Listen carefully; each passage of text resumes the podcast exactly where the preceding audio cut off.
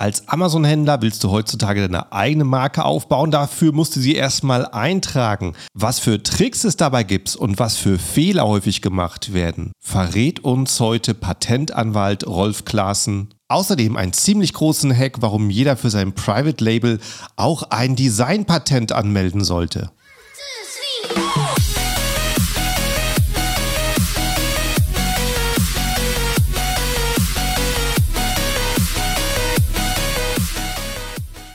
Hallo zusammen und willkommen beim Serious Seller Podcast auf Deutsch. Mein Name ist Markus Mokros und das ist die Show, in der wir alles um Amazon FBA Private Label besprechen, was uns Händler auf Deutsch gesagt ernsthafte Umsätze generiert. Daher auch der Name der Show Serious Seller Podcast auf Deutsch.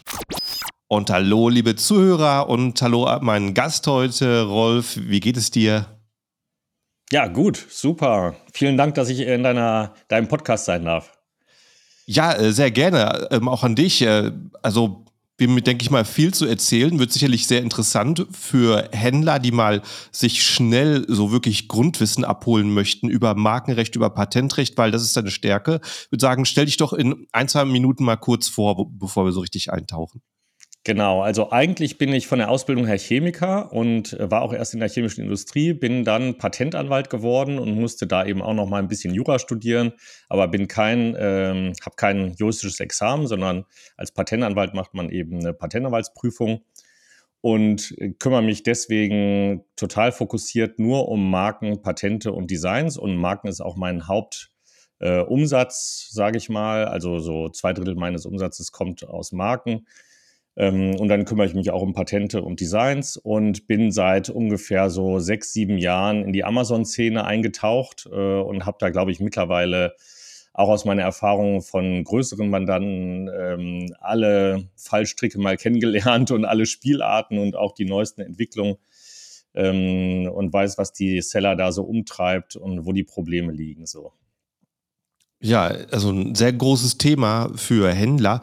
Äh, und ich denke, so auf Amazon hat man so einen Eindruck, dass Marken das ist, was alle gerne haben möchten, weil sie dann viele Vorteile bekommen von Amazon. Patente, das Wort, haben viele vor Angst, weil da gibt es eigentlich nur ähm, so böse Schreiben zu erwarten. Kannst du es mal abgrenzen, was so der große Unterschied ist, wenn du das definierst, die Begriffe? Ja, genau. Also mit Marken schützt man Produktnamen oder Firmennamen oder das Logo von ähm, der Firma oder dem Produkt oder man kann auch dreidimensionale Marken schützen, also die Form von irgendwelchen Produkten. Zum Beispiel der Porsche Boxster ist als dreidimensionale Marke geschützt oder man kann auch Farbkombinationen schützen. Aber diese eher exotischen Marken wie Farben oder Formen bekommt man nur eingetragen, wenn man zeigen kann, dass man da bekannt ist oder dass die sehr außergewöhnlich sind für, einen, für den Bereich. Also die kann man eigentlich als normalsterblicher Markenanmelder eigentlich ausklammern. Also das Wichtigste sind die Wortmarken, um einen, eben einen Namen oder einen Firmennamen oder einen Produktnamen zu schützen oder eben die Bildmarken, um Logos zu schützen. Dann gibt es in Deutschland noch die Wortbildmarken, also grafisch ausgestaltete Worte, die werden beim EOEPO, also beim Europäischen Markenamt, einfach als Bildmarken angesehen. Ja, das, ist, das sind erstmal Marken und äh, du sagst schon ganz richtig, das ist sehr hilfreich, wenn man die auf Amazon hat. Dann kann man nämlich die Amazon Brand Registry machen und äh, die Marke dort registrieren. Dann kriegt man den sogenannten Enhanced Brand Content und kann dann eben auch ähm, besser gegen Wettbewerber vielleicht vorgehen, äh, eben in dem Interface, was man dann da hat. Ja, und dann gibt es Patente. Damit werden technische Erfindungen geschützt. Also wenn man irgendwie eine neue Technologie entwickelt hat, ähm, kann man die mit einem Patent schützen und da kann man eben so das allgemeine Prinzip eigentlich schützen, ähm, oft, sodass man dann gegen alle Wettbewerber vorgehen kann, die diese, dieses Prinzip, dieses technische Prinzip, was man da neu entwickelt hat, umsetzen in ihrem Produkt. Ähm, und äh, du sagst schon ganz richtig, da haben alle so ein bisschen Angst vor, weil da die Streitereien auch immer gleich viel teurer sind als bei Marken. Und auch so ein Patent anzumelden ist halt auch viel teurer. Also das kostet so vielleicht so ja, zwischen 4.000 und 8.000 Euro, sage ich mal, ein deutsches Patent anzumelden. Also da muss man schon deutlich mehr investieren, aber man hat dadurch halt auch einen echt tollen Return, weil man da eben so ganz allgemein eine neue, ein neues Konzept, was man da halt entwickelt hat, also ein technisches Konzept äh, schützen kann und dann eben Wettbewerbern sagen kann, dass sie es nicht dürfen oder dass sie halt eine Lizenz nehmen dürfen. Ähm, Und dann ähm, gibt es noch Designs äh, als dritte Schutzrechtsart. Ähm, die sind auf Amazon besonders hilfreich. Da kann man den äh, visuellen Eindruck von Produkten schützen, also äh, praktisch das, wie die Produkte aussehen. Mm, und das kann eben Amazon auch relativ gut selbst äh, beurteilen, ob das äh, ähnlich aussieht oder nicht. Ähm, und das ist vor allen Dingen auch günstiger als Marken sogar und viel günstiger als Patente. Äh, Designs anzumelden. Man kann auch bis zu 100 Designs in einer einzigen Anmeldung anmelden. Das ist eine sogenannte Sammelanmeldung. also bei einer Marke ist man ja so bei so 300 Euro dabei. Ja, genau. Wie, wie ist das Und, bei, den, bei dem Designpatent? Ja, 40 Euro. also oh, das wow, ist wirklich das wusste ich nicht. Äh, viel, viel günstiger. Ähm, ja. Und selbst wenn man einen Anwalt dazu nimmt, ist es immer noch viel günstiger als eine Markenanmeldung. Ähm, mhm.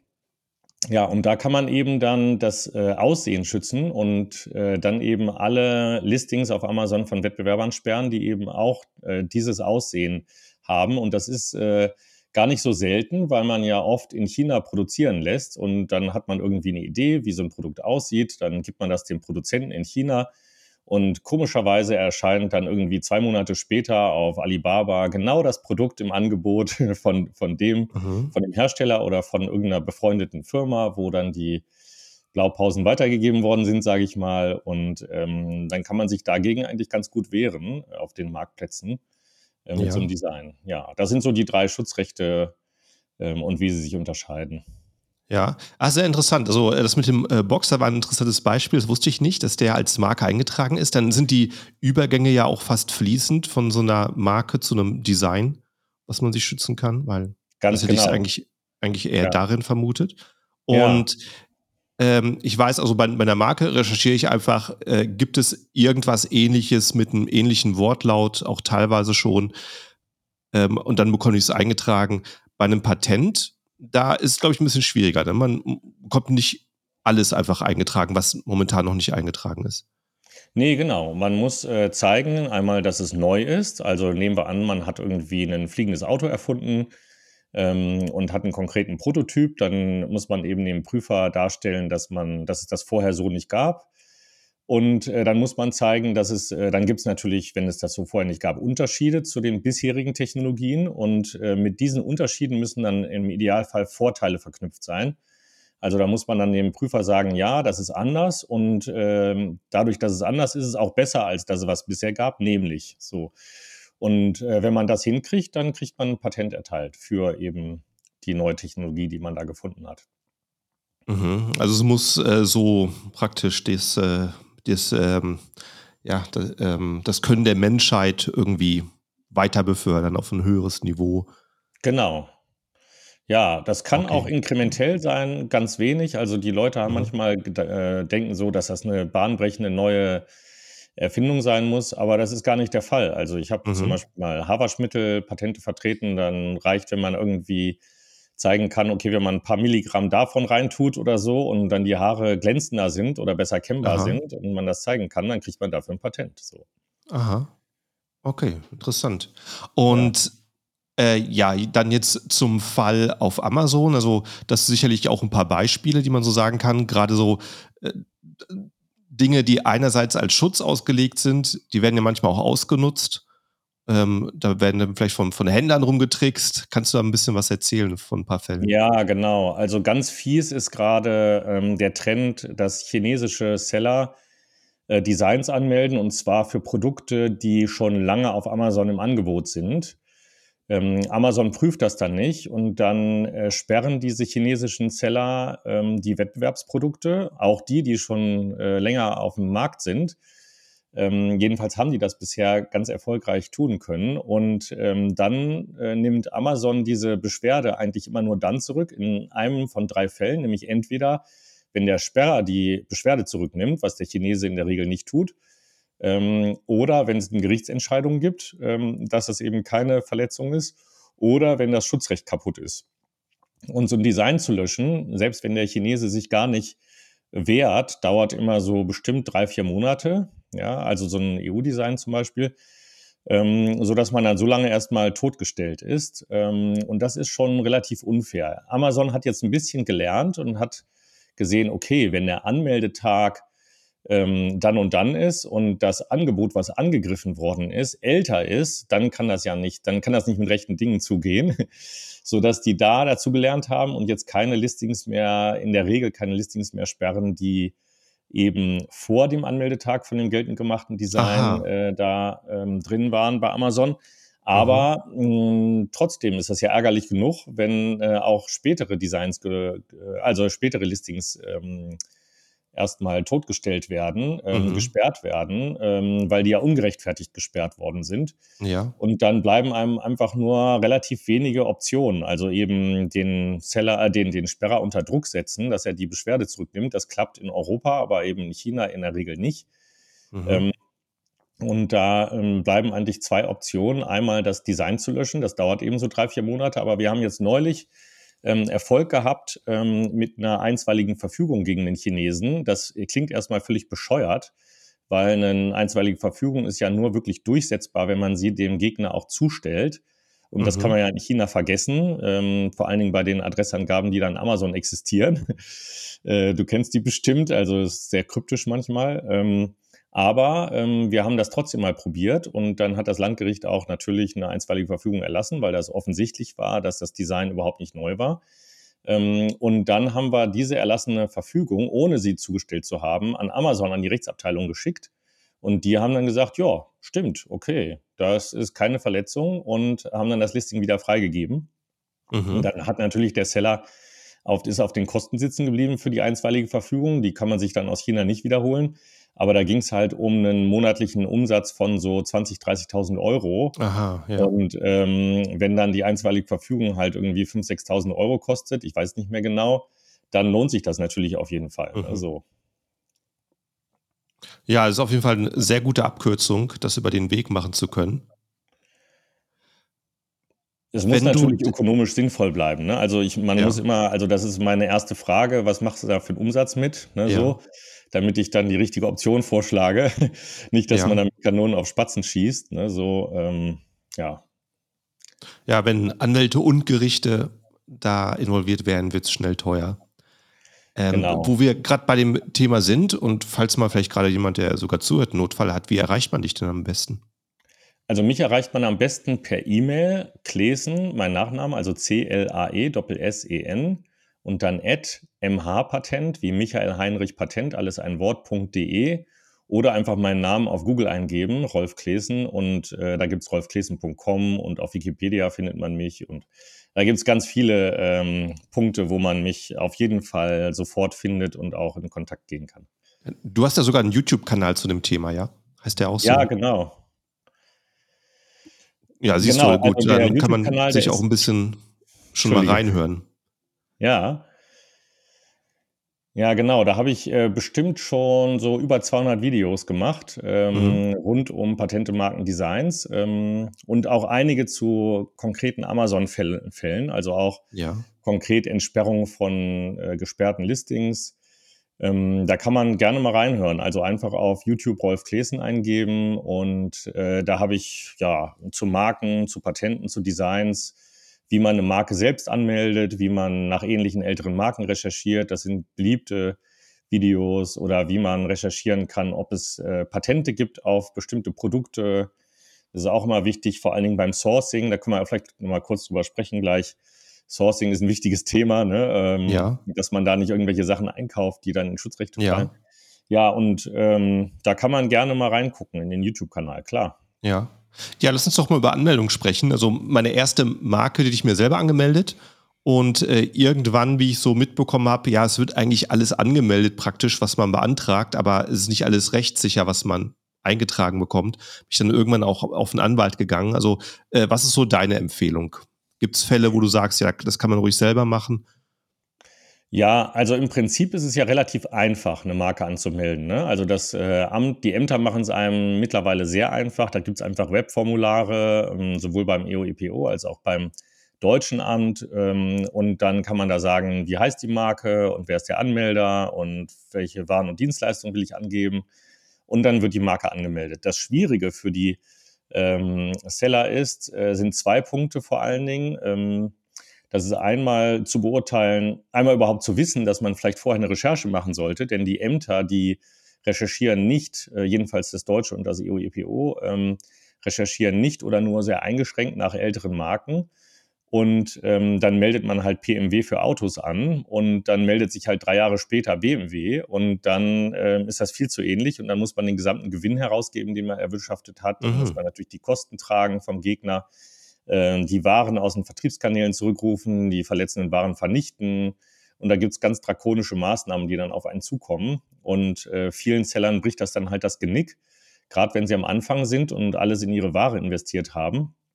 Und wenn dann halt jemand abmahnt und sagt, ja, du hast irgendwie meine Marke verletzt oder mein Design verletzt, ähm, und dann zu mir kommen und dann finde ich raus, okay, ja, der Gegner hat recht, ja, denn, denn es ist tatsächlich viel zu ähnlich oder das Gleiche. Ähm, ja, dann sind die halt schnell gleich wieder in Insolvenz, ne? weil die dann halt ihr ganzes Geld in Ware haben, die jetzt vernichtet werden muss oder rausgegeben werden muss und ähm, dann noch die ganzen Kosten haben, wie Gewinnrausgabe äh, mhm. Und den Gewinn hat man ja schon wieder reinvestiert. Also das ist ein ganz wichtiger Punkt, die Recherche bei Markenanmeldungen, dass man vorher guckt, gibt es ähnliche ältere Marken. Da habe ich auch ein Video zu gemacht, also einfach auf YouTube Markenrecherche eingeben. Ähm, und äh, dann ist eben die Schwierigkeit für Laien, ähm, rauszufinden, sind jetzt die Marken, die ich da gefunden habe, zu ähnlich oder nicht. Ja, ähm, und das ist ganz schwierig. Ne? Also ich meine, ich mache das halt seit 2003 äh, mit den Marken und habe da halt, ähm, verfolge halt auch die Rechtsprechung und weiß halt, was zu ähnlich ist und was nicht. Oder habe dann ein sehr gutes Bauchgefühl äh, für, was ich mir über die Jahre antrainiert habe natürlich. Und das haben Laien natürlich nicht so.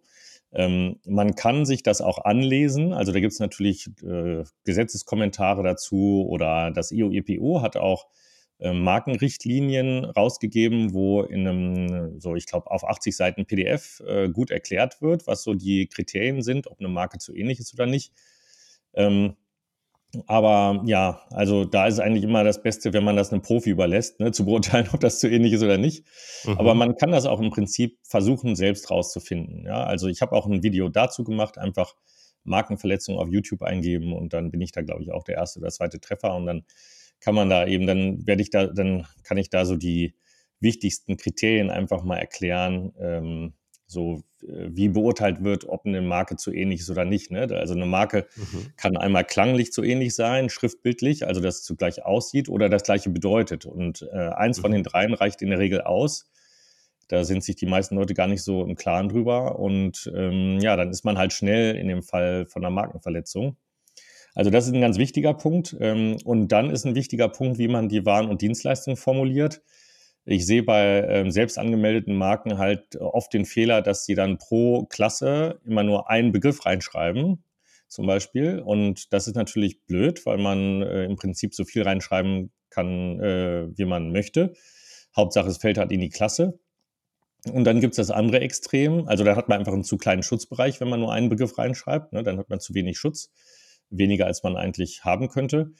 Ähm, und dann gibt es das andere Extrem, dass sie dann halt in der langen Liste, die da online angeboten wird, äh, einfach alles auswählen und dann hat man dann für, weiß ich, Klasse 25 drei Seiten äh, Waren angegeben. Und ähm, das ist natürlich auch unsinnig. Ähm, das reicht, wenn man die Oberbegriffe angibt, die sogenannten mhm. Class Scopes. Ähm, und da muss man in Klasse 25 zum Beispiel nur Bekleidungsstücke, Schuhwaren und Kopfbedeckungen schreiben. Und dann hat man alles erfasst, was in Klasse 25 ist. Und noch einfacher Aha. ist es zum Beispiel in Klasse 38 mit Telekommunikation. Dann hat man da alles erfasst. Ne, so. Mhm. Also das sind die zwei wichtigsten Punkte, die Laien oft falsch machen. Und dann geht es zum Beispiel bei Einzelkaufleuten darum, dass die Privatadresse angegeben werden muss und nicht die geschäftliche Adresse, weil, die, weil der Einzelkaufmann als natürliche Person nur an seiner Privatadresse gemeldet ist, mhm. also gesetzlich nur da existiert. Bei einer GBR so ähnlich, da muss auch von einem Gesellschafter dann die Privatadresse angegeben werden. Mhm. Ja, und solche Sachen, ähm, die man natürlich als Laie erstmal so nicht direkt weiß und die auch nicht so gut da in diesem Formular drinstehen, dass man sie mhm. beachtet halt. Ne, so. Ja. Okay, ja, interessante Punkte. Und äh, wenn man jetzt so zu, äh, zu Patenten geht ähm, oder zu den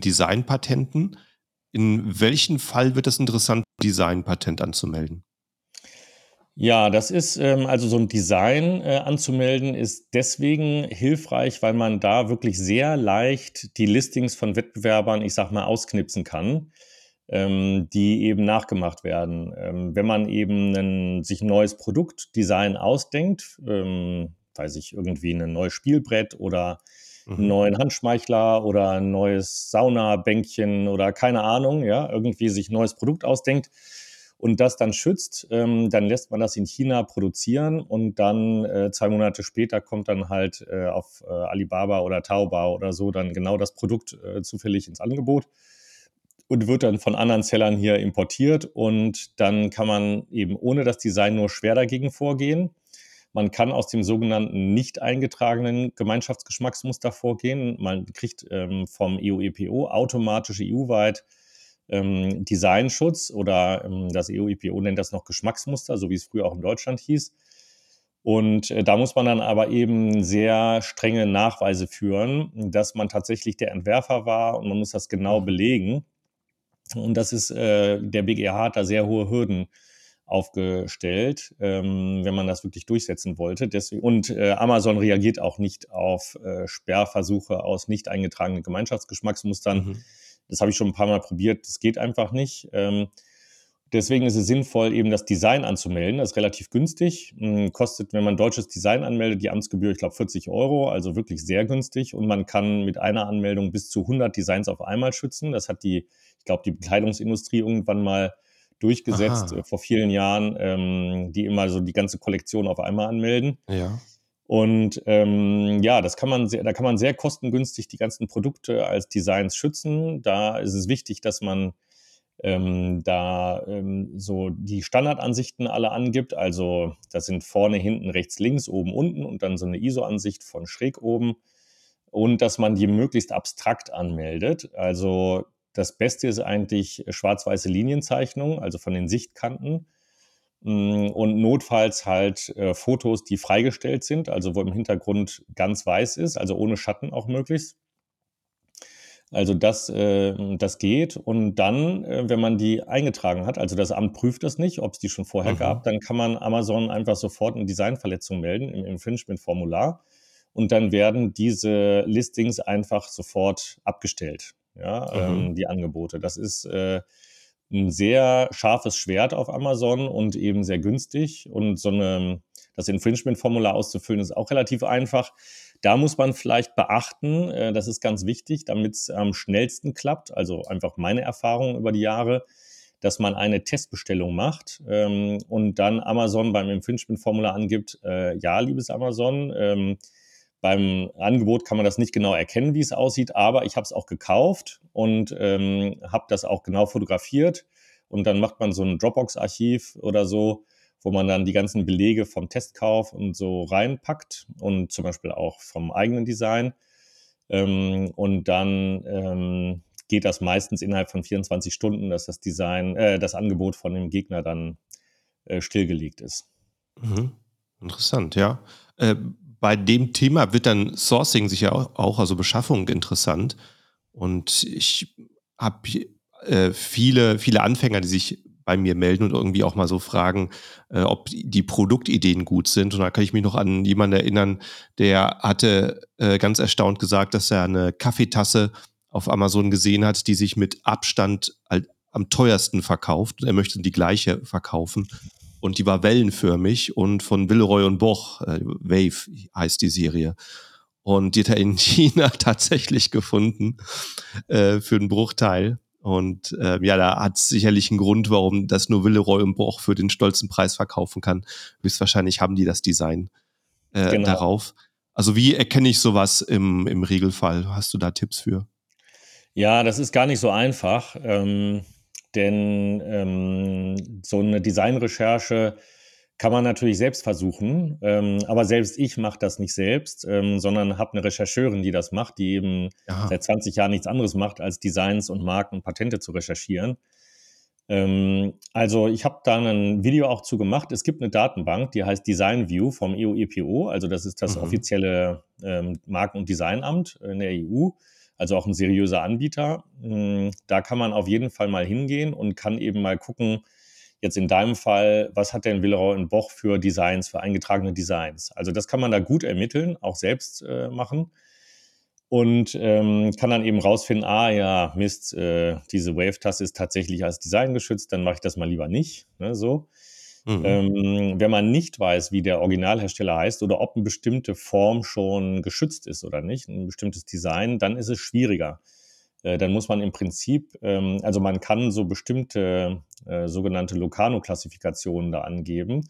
Das sind bestimmte, so wie beim Marken, so ähnlich, so Warenklassen. Also, dass man sagt, weiß ich, alle Kopfkissen oder alle, weiß ich nicht, ähm, Saunabänkchen oder alle Knoblauchpressen oder wie auch immer, ja, ähm, soll er mir anzeigen und dann lässt man sich die alle anzeigen und dann muss man die halt händisch durchgehen im Prinzip mhm. und ähm, gucken, sind die ähnlich.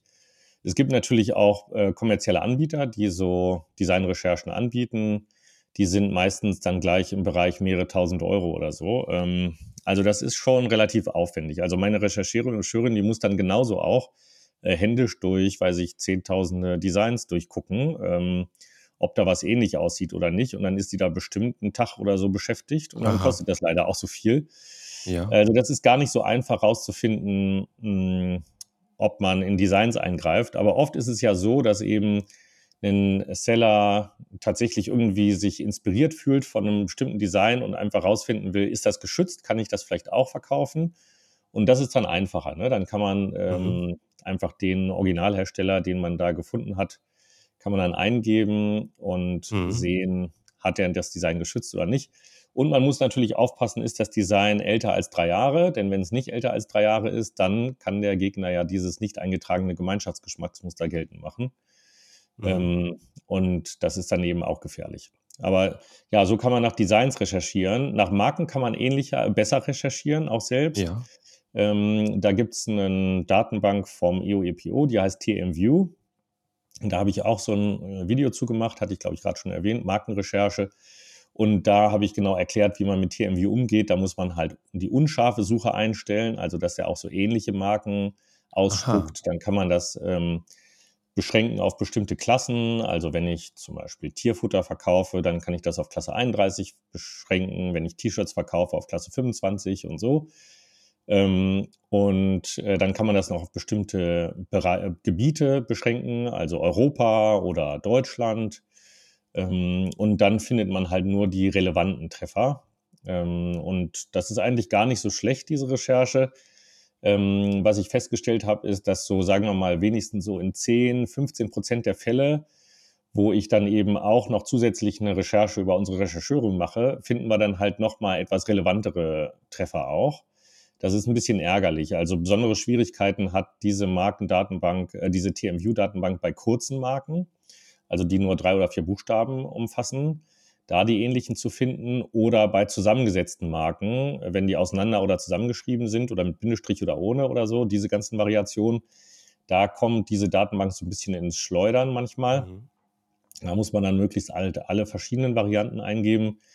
Aber manchmal ist es auch so, dass diese Datenbank dann zum Beispiel eine UK-Marke findet, aber die Unionsmarke nicht. Das ist mir neulich auch passiert. Also ähm, ja, also so in, sagen wir mal, 90 Prozent der Fälle ist man damit eigentlich ganz gut bedient mit dieser TMView-Datenbank. Ähm, wenn man das Gefühl hat, dass dann echt viel Umsatz dahinter hängt, äh, mittlerweile vielleicht auch, weil sich das Geschäft irgendwie gut entwickelt hat, dann kann man vielleicht ja nochmal so eine Recherche, die richtig durchgeführt wird, nochmal nachschießen, ja. um dann einfach, dass da nicht der Umsatz gefährdet ist, halt durch eine übersehene Marke oder so. Ja, beim, beim Thema Marken, wenn ich äh, zum Beispiel ein Zubehör anbieten möchte für ein Apple iPhone, dann kann ich das ja im Regelfall einfach äh, klarstellen, dass es halt ein Produkt ist, kompatibel mit. Wie ist, genau. wenn ich ein Markenprodukt selber beigebe? Sagen wir, ich möchte ein Set aus verschiedenen Teebeutel anbieten, die ich im Handel wirklich so kaufe von ja. Marken. Ab, ab wann kann irgendein Hersteller sagen, nein, du darfst mein Produkt nicht selber verkaufen? Gibt es dafür eine Faustregel? Ja, genau. Es gibt sogar ganz klare Regeln. Ähm, die kann ich hier auch klar ähm, ausführen. Also, wenn man ein Originalprodukt einkauft, dann kann man das Originalprodukt auch wieder verkaufen. Das ist erstmal die Grundregel. Ja, mhm. und damit ist das eigentlich im Prinzip alles erlaubt. Man darf es nicht verschlechtern, das Produkt. Ja, also man darf es nicht umbauen oder verändern, sodass es dann aus Sicht des Originalherstellers vielleicht schlechter ist. man darf es auch nicht so bundeln, dass es irgendwie, dass der Ruf Schaden nimmt, sage ich mal, irgendwie ähm, ein seriöser Anbieter von, weiß ich, WMF oder so, ja, die irgendein ganz tolles Produkt haben und wenn man das dann im Zusammenhang mit Sexspielzeug bundelt oder so, ja, das finden mhm. die vielleicht doof, ja, da können die sich beschweren. Mhm. Ähm, und dann ist noch ein ganz wichtiger Punkt. Ähm, man kann in Deutschland nur Waren verkaufen, die man als Originalware eingekauft hat, die für den EU-Markt auch bestimmt waren. Mhm. Und das ist deswegen ganz wichtig. Es gibt ganz viele Seller, die wollen zum Beispiel den Klebestreifen von 3M mit im Bundle verkaufen, ja, weil man dann ähm, das Produkt halt an die Wand klebt damit, gerade so Badarmaturen oder so. Ähm, und das geht im Prinzip, ja, solange der Klebestreifen von 3M halt äh, für den europäischen Markt bestimmt war, aber die Hersteller sitzen ja in China. Und ähm, der chinesische Hersteller, der kauft natürlich nicht äh, den für die EU bestimmten 3M-Klebestreifen, sondern den Original-Klebestreifen vielleicht sogar, der aber für China bestimmt ist. Ja. Also wenn man da ganz safe sein wollte, dann müsste man eigentlich hier in Europa die 3M-Klebestreifen einkaufen, an den Chinesen schicken, dem Vertrauen, dass er auch wirklich nur die dann ins Produkt reinpackt ähm, und die dann wieder zurückschicken lassen mit dem Produkt oder so. Oder das hier halt umpackagen, dann ist man noch sicherer. Ja dass man sich nur das äh, Produkt zuschicken lässt und dann die 3M-Klebestreifen selbst dazu tut. Ja, so. Ja. Äh, also, und gibt, aber es gibt ja Fälle auf Amazon von Marken, die man nicht verkaufen darf, wo nur der Markenhersteller verkaufen darf. Ist das dann ein, einfach eine Vereinbarung zwischen dem Hersteller und Amazon oder Gibt es da rechtlich noch Hintergrund? Ja, genau. Das ist eine Vereinbarung zwischen Amazon und dem Hersteller. Das ist das sogenannte Brandgating. Mhm. Ähm, das ist schon relativ lange in den USA so üblich und ist jetzt auch hierhin geschwappt, so vor zwei Jahren ungefähr. Oder vielleicht vor drei Jahren ist das zum ersten Mal hier, weil sie JBL, glaube ich, war einer der ersten und dann Apple und so. Die mhm. haben das äh, bekommen als, ähm, als Gadget, sage ich mal, von Amazon, dass sie das durften, äh, dieses Brandgating. Ähm, die Markenanmelder ähm, werden dazu eingeladen im Print, äh, in der Regel. Man kann aber auch ähm, Amazon anschreiben und fragen, ob man Brandgating bekommt, aber das wurde mhm. bisher in, abgelehnt. Ähm, auch von durchaus bekannteren Marken. Das äh, scheinen nur sehr bekannte Marken aktuell bei Amazon, zumindest jedenfalls hier in Europa zu bekommen. Aber ich glaube, das wird sich immer weiter öffnen. Also dass äh, wenn man jetzt selbst Markenartikler ist oder selbst eine Marke hat, die vielleicht sogar auf Amazon auch relativ bekannt ist, dann ähm, ja, schadet es nicht, das immer mal zu probieren, ob man vielleicht Brandgating bekommt. Dann kann man so ja. andere ausschließen, wenn man das möchte halt. Ne? Also ja. es kann ja auch sein, dass es eigentlich ganz, dass es gewollt ist, dass andere auch die Originalware verkaufen. Mhm. Nur kann man dann halt nicht mehr kontrollieren, ist es wirklich Originalware, ja, so oder nicht so einfach. Ja, ja, richtig. Da gibt es dann wieder andere Projekte von Amazon wie Project Zero oder solche Geschichten, ähm, um dann sowas zu äh, damit irgendwie fertig zu werden. Aber ähm, das ist eben auch nicht so einfach. Mhm. Ich, ich hatte mal äh, einen Fall von, ich glaube, das ist 20 äh, Jahre her auf Ebay, dass sich eine Ausbildungs-DVD verkaufen wollte, gebraucht für, ähm, eine Weiterbildung, die ich gemacht habe. Und der Herausgeber hat mich dann angeschrieben und gesagt, weil ich die, das Produkt abbilde in meiner Auktion, verstoße ich gegen seine Designrechte und ich soll die direkt äh, löschen. Der mhm. wollte einfach verhindern, dass man das Material äh, so weiterverkauft. Äh, das kann er eigentlich nicht, solange es Originalmaterial ist, ja. Also wenn mhm. das die Original-DVD war von dem Hersteller, kann man die auch verkaufen. Man darf die dann natürlich nicht als neu verkaufen, sondern ja. also wenn man die selbst schon benutzt hat, sage ich mal, ne, so ja. dann ist eine Gebrauchtware. Ähm, das muss man klar angeben, aber ja, nee, das eigentlich äh, kann da keiner was haben. Also sofern sie für die EU bestimmt war, aber das nehme ich jetzt mal bei dir an. ja, ja, ja, auf jeden Fall. Ja, guck mal, dann äh, ich da ein, ein Bluff aufgelaufen. ja, dachte ich, ja, das sagen. ist vielleicht interessanter Fall, einfach zu verhindern, dass die eigenen Produkte verkauft werden. Aber dann ja. war das sogar okay in dem Fall. Interessant, interessant. Ja, hast du vielleicht äh, sonst noch so den einen oder anderen Fall, äh, wo Dinge ausgenutzt werden auf Amazon von äh, Verkäufern oder wo Probleme von Händlern bestehen? Ja, also einmal ähm, Angebote zu sperren, aber das hatte ich ja gerade schon kurz erwähnt, dass man da am besten einen Testkauf macht, glaube ich, ne? Und ähm, dann eben da so ein Dropbox-Link am besten in das äh, Infringement-Formular reintut. Ähm, also eine Sache, die ganz gut geklappt hatte, also man muss einfach ein bisschen kreativ sein manchmal. Ne? Ähm, ähm, oft sind es eben die gesperrten Produkte, ähm, die, also die Probleme mit gesperrten Produkten, die bei mir landen. Und dann war es in einem Fall so, das war ein, eine UK-Firma. Und ich weiß, dass die Anwälte in UK halt echt extrem teuer sind, ja, also viel teurer als hier. Ähm, und äh, dann habe ich halt, und das war so eine ungerechtfertigte Sperre, wo der, wo das offensichtlich nicht neu war, das Design, aber ich wollte halt auch nicht drei, vier Monate warten, bis das Design gelöscht war. Mhm. Und habe dann halt immer schön fleißig den Vertreter von deren Design immer mit angeschrieben und der hat dann immer schön Rechnungen auch an den ähm, Sperrer geschickt für seine Beratung, ja, und mhm. dann hat irgendwann der, dann habe ich das halt übertrieben und habe halt immer jede Woche wieder irgendwie ein neues Argument rumgeschickt und so und dann mhm. hat er immer wieder eine Rechnung gekriegt von seinem Anwalt, die dann relativ mhm. teuer war.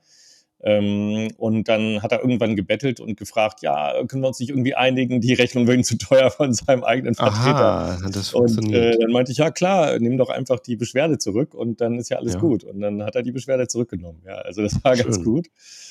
Ähm, vielleicht ist noch eine wichtige Sache, ja, ähm, wir haben das gerade schon so ein bisschen ähm, Sourcing angesprochen. Ähm, also das ist wirklich ganz wichtig, dass man eben also die Chinesen sind nicht sehr kreativ, ja, jedenfalls die, die auf Alibaba und Taobao und so verkaufen oder AliExpress oder so. Ähm, mhm. Und da muss man einfach echt aufpassen, ja, dass man äh, da, ja, also in der Regel, ich kann eigentlich gar nicht empfehlen, dort zu sourcen, ja, dort Sachen zu kaufen, sondern mhm. meine Empfehlung ist ganz klar, sich selbst Gedanken zu machen, wie das Design aussehen soll, wie das Produkt aussehen soll. Ähm, dann das Design erst zu schützen, und dann den Produzenten in China zum Beispiel zu fragen, kannst du mir das bauen? Ja, so kannst ja. du mir das äh, herstellen, das Produkt.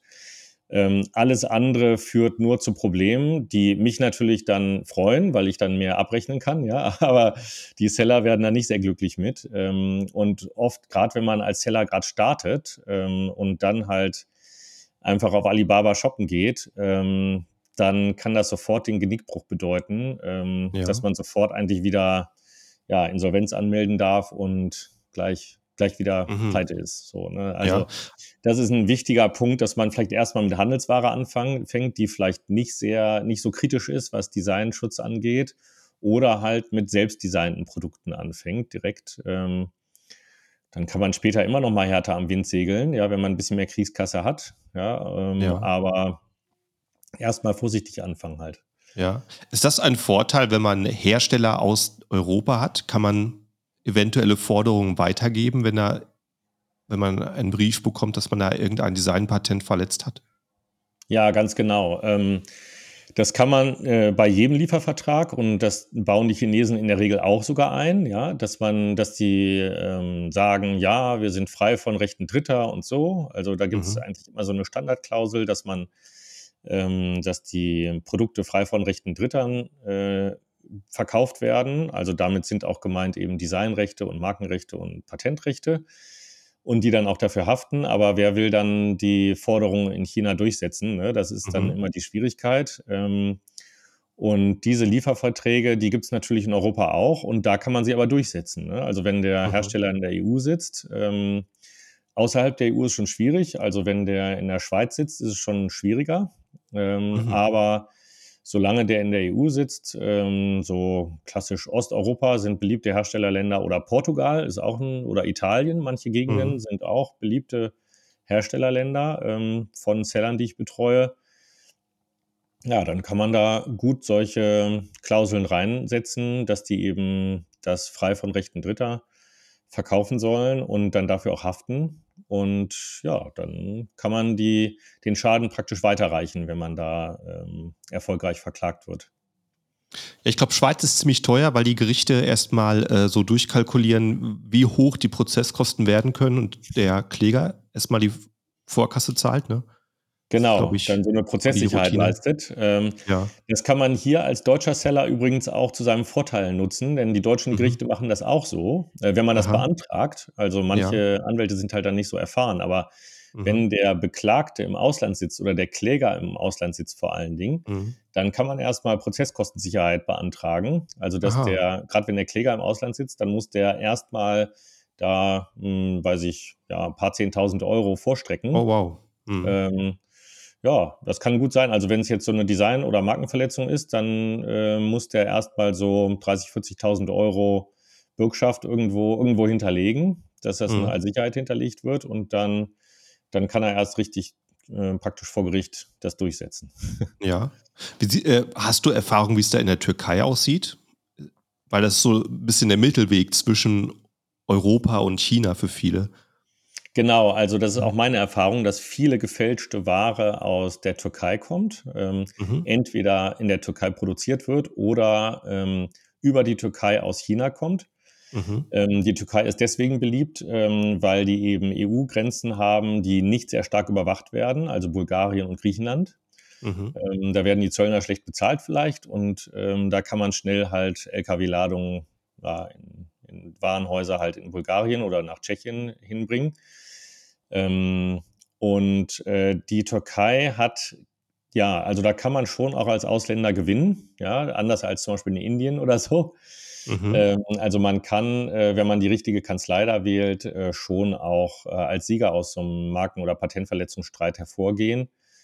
Ähm, das ist ähm, ein mühsames Geschäft, weil ähm, man da ja nicht so richtig Überraschungsangriff äh, landen kann. Also dann behauptet man, ja, der und der stellt die T-Shirts her oder so. Ich habe zum Beispiel auch mal einen Jeanshersteller, einen US-Jeanshersteller vertreten und die ganze Zollbeschlagnahme in Europa äh, verwaltet und gemanagt und da kam es oft, äh, ging es oft um die Türkei und wenn man da eben dann irgendwie gegen jemanden vorgehen will und dann da, ähm, sagen wir mal, das gerichtlich besichtigen lässt, die Produktionsstätten, dann werden da plötzlich Uhren hergestellt, ne? weil der dann einfach ähm, vorgewarnt ist und ähm, das viel zu langsam ist und viel zu lange dauert, ähm, mhm. um dann da ähm, Beweise zu sichern. Also das ist eben ein besonderes Thema in, in der Türkei, äh, das Beweismaterial zu sichern, bevor man eben da vor Gericht geht. Aber ja, das kann man machen. Also gibt es Agenturen auch oder manche Kanzleien sind so darauf auch spezialisiert, die mh, hm, wissen dann, wie man da am besten die Beweismittel sichert äh, im Vorfeld, ähm, damit man dann auch da nachweisen kann, dass da und da die verletzende Ware hergestellt wird, damit man dann da vor Ort das, die Produktionsstätte äh, dicht machen kann, beziehungsweise die äh, Produktionsmittel vielleicht sogar äh, beschlagnahmen kann oder so. Ja, hört sich aber sehr, sehr aufwendig an. Also am besten immer im Voraus sicher gehen, dass das alles im grünen Bereich ist, was man da Ganz anbietet. Genau. Ja. ja. Ja, schön. Wir sind schon ziemlich weit gekommen. Hast du vielleicht so äh, gegen Ende noch ein paar Tipps so an neue Händler, an einen Händler, wo du sagst, das ist so typisch, was das sollte jeder wissen, der auf Amazon verkauft, dem sollte das klar sein? Ja, also ganz wichtig ist, die Schutzrechte, gerade den Markennamen anzumelden, bevor man ähm, äh, da das Listing erstellt. Denn ähm, ich habe äh, schon relativ viele Neuanfänger gehabt, die eben dann genau das Problem hatten, dass dann Wettbewerber sich die Marke sichert und dann äh, das als Markenverletzung geltend macht. Also die Schutzrechte sowohl Designs als auch Marken ähm, anmelden, bevor man auf Amazon tätig wird. Das ist ein ganz wichtiger Punkt. Und beim Sourcing oder vorher klären, ob man in fremde Schutzrechte eingreift ähm, mhm. und damit man halt später nicht überrascht wird und dann gerade als neuer Seller halt dann schnell mit dem Rücken an der Wand ist. Und dass man da möglichst vorsichtig halt agiert und nicht zu hart am Wind segelt. So. Ja, vielen Dank. Also ich denke mal, äh, sehr viele, die heute zugehört haben, die sind jetzt ein ganzes Stück schlauer äh, in dem Gebiet. Also ich habe auf jeden Fall auch sehr viel Neues rausgehört. Also vielen, vielen Dank, dass du das schon mal hier geteilt hast. Eben, äh, wer dich da weiterverfolgen will auf Facebook, auf YouTube und auf der Webseite findet man dich unter deinen Namen ähm, schreibe ich hier auch nochmal in die Beschreibung zur Episode heute. Also vielen Dank da ans ähm, Kommen hier in den Podcast, an alle Zuhörer. Schaut auch, dass ihr auf Folgen, Subscriben, Abonnieren klickt in eurer App, dass ihr auch die nächste Folge nicht verpasst. Und dann, ja, sage ich wie immer, vielen Dank fürs Zuhören und bis zur nächsten Episode. Ciao, ciao.